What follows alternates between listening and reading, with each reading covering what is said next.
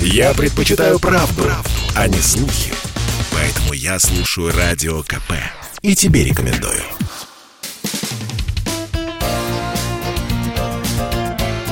Говорит полковник.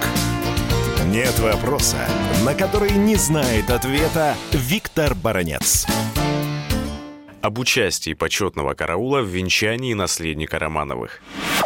Оказывается, почетный караул был выставлен из славного Преображенского полка. И вот здесь возникает вопрос, а как это все согласуется с уставом или с указом президента России? Читаю дословно. Статья 374. Почетный караул может назначаться для встречи проводов президента Российской Федерации, представителей иностранных государств во время проведения торжественных мероприятий государственного значения и проведения инспекций проверок войск. При возложении венков, гирлянд, корзин с цветами цветов – на открытии государственных памятников. Нигде и словом, и буквой не обмолвено, что рота почетного караула должно обеспечивать это унизительное для патриотов России действие. Я попытался докопаться до истины. Кто дал разрешение на использование роты почетного караула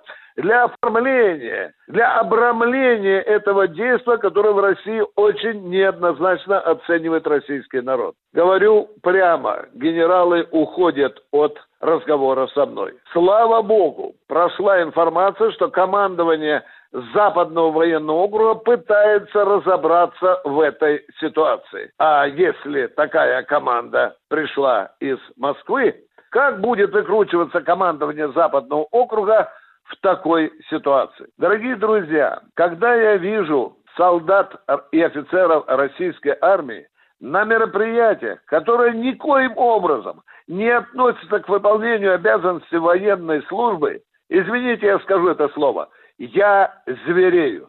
Когда-то мы высмеивали армию за то, что солдаты и офицеры строят генералам дачи, что они там убирают картошку и так далее.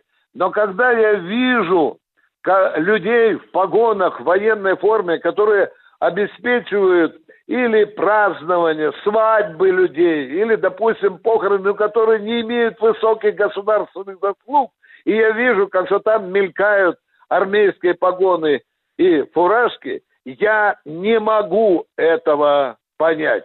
Может быть, пришло уже время раз и навсегда заставить командиров, пытающихся угодить власти, поставить на место и себя, и людей, которыми они командуют. То, что случилось в Питере у Исаковского собора, я считаю, это и пощечина, и плевок в лицо нашей родной российской армии. Виктор Баранец, радио «Комсомольская правда», Москва.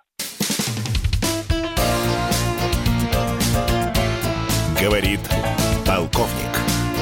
Нет вопроса, на который не знает ответа Виктор Баранец.